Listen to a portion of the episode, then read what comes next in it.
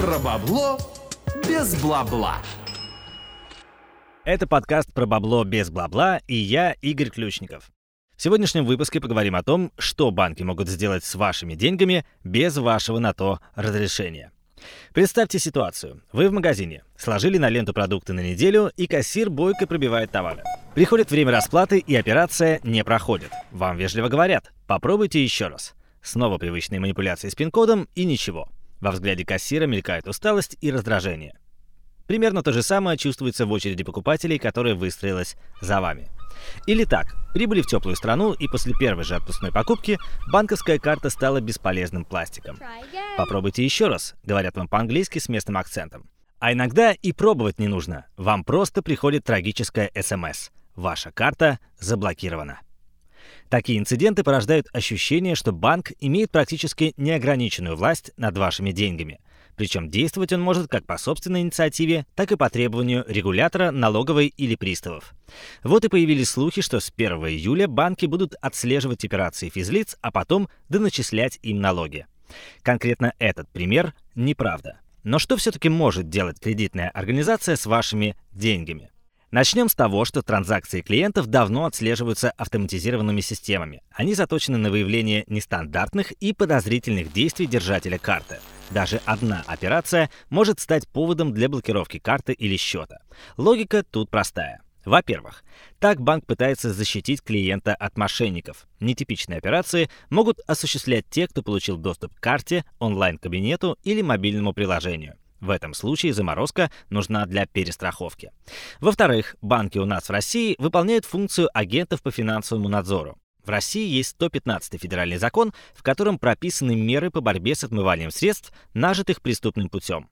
Так называемый антиотмывочный документ обязывает банки блокировать подозрительные операции и как можно скорее сообщать о них в ЦБ и Росфинмониторинг. Что в итоге вызывает подозрения? Перечислять можно долго, поэтому выделим основное – по 115 ФЗ обязательному контролю подлежат любые операции граждан на сумму от 600 тысяч рублей. Снятие наличных, зачисление на счет или перевод, обмен валюты – неважно. Не имеет значения и количество транзакций. Если за короткий период совершаются операции на эту предельную сумму, банк обязан задать вам несколько вопросов. На карандаш также попадают операции, которые затрагивают граждан, компании или банки некоторых стран – Речь идет о государствах, которые принимают недостаточные меры по борьбе с отмыванием денег. В их числе находящиеся под санкциями Северная Корея, дикие офшоры, вроде Каймановых островов, или вполне туристический Тунис. Это то, что жестко прописано в законе и попадает под формулировку «подозрительные операции». Но Центробанк приписывает банкам контролировать и сомнительные – в чем разница, спросите вы? Смысл у этих слов действительно похожий, но под определение «сомнительный» попадают просто необычные действия клиента. Например, если он торопится провести транзакцию, не обращает внимания на более выгодные альтернативы или раньше не совершал подобную операцию. Надзорным органам также не нравятся многочисленные переводы от третьих лиц, покупки в интернете или переводы с последующим снятием наличных. Даже абсолютно легальная операция может со стороны казаться сомнительной. Допустим, родители школьников оплачивают им поездку по Золотому кольцу. Экскурсия не состоялась, потому что класс попал на карантин. Туристическая фирма должна вернуть деньги. Она перечисляет их верной рассылкой всем родителям. И бдительный банк заблокирует их карты, ведь подобные переводы применяются при обналичивании. Получается, что у кредитной организации могут быть десятки оснований заблокировать действия клиента. Статистика это подтверждает. В мае регулятор впервые раскрыл данные об объемах сомнительных операций в масштабах страны. В 2017 году этот показатель превысил 420 миллиардов рублей. Итак, вам не повезло, вашу карту заблокировали. Какие тут могут быть сценарии? Назовем их очень плохой, плохой и неплохой. Начнем с последнего. Банк пресек операцию и связал вам руки до выяснения обстоятельств. Согласно закону, кредитная организация имеет право запросить практически любые документы, которые могут касаться транзакции и клиент обязан их предоставить. Процедура может затянуться. Все зависит от политики конкретного банка и расторопности менеджеров. Однако, если подозрения окажутся необоснованными, средства клиента разморозят. Плохой сценарий – это отказ банка в завершении операции и разблокировки карты. Кредитная организация может просто сослаться на правила внутреннего контроля, и все. В этом случае клиенту могут предложить разорвать отношения, расторгнуть договор банковского счета. Средства в течение 7 дней могут быть выданы или переведены в другой банк. Как правило, кредитные организации предлагают только вторую опцию. Причем за последний перевод может взиматься существенная комиссия до 20%. Этот сценарий не предполагает худшего – внесения клиента в черный список, который видят и другие банки так называемые отказники, по сути, оказываются отрезанными от любых банковских услуг. С апреля в России заработала система реабилитации таких клиентов, но процедура до конца еще не отлажена. Блокирование доступа к деньгам не единственное, что могут сделать банки. Они имеют право снимать средства со счетов без согласия клиента. Это называется безакцептное списание. Именно такой формулировки в российском законодательстве нет, но сама процедура допускается.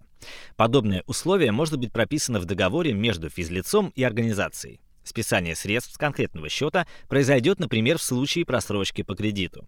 Банк может лишать клиента денег не только в своих интересах. Такое возможно при наличии задолженности по коммунальным платежам, налогам, штрафам или алиментам. Списание допустимо только по решению суда. Когда оно вступает в силу, его исполнение берут на себя судебные приставы и уже потом направляют в банке постановление о взыскании средств. При этом далеко не все средства можно снять с карт за долги. По закону об исполнительном производстве нельзя лишать гражданина различных социальных пособий, в том числе материнского капитала. Неприкосновенны также компенсации, материальная помощь и алименты. Кстати, пенсии к этому перечню не относятся. Банки могут списать со счетов должника до 50% выплат по старости. То же самое с зарплатой. Как отмечают участники рынка, под защитой точно находятся деньги на кредитке. Принудительный перевод средств с этой карты невозможен. Банк не имеет права насильно увеличивать обязательства должника. Однако на практике система может дать сбой, ведь приставы не всегда видят, откуда попадают деньги на счет, а поручение на списание касается конкретного счета. Отдельно поговорим про налоговую. Фискальная служба действительно может превратиться в безжалостного охотника за вашими средствами. Ничто не мешает ФНС отслеживать вашу деятельность и запрашивать информацию в банках. Кредитные организации тоже могут по своей воле информировать инспекторов. По требованию налоговиков списание средств со счетов физлиц возможно, но эта норма действует только когда речь идет об ответственных лицах в компании или индивидуальных предпринимателях. Если должником выступает рядовой гражданин, то добиться взыскания налогов можно лишь через суд. Для этого приложить силы сначала должен сам налоговый орган. Получается, что в отношении с клиентом банки могущественные, но не всесильные. Неважно, действуют ли они самостоятельно или по требованию государства. Главное орудие клиента в подобном противостоянии – осведомленность. Хотя внимательности и осторожности тоже забывать не стоит.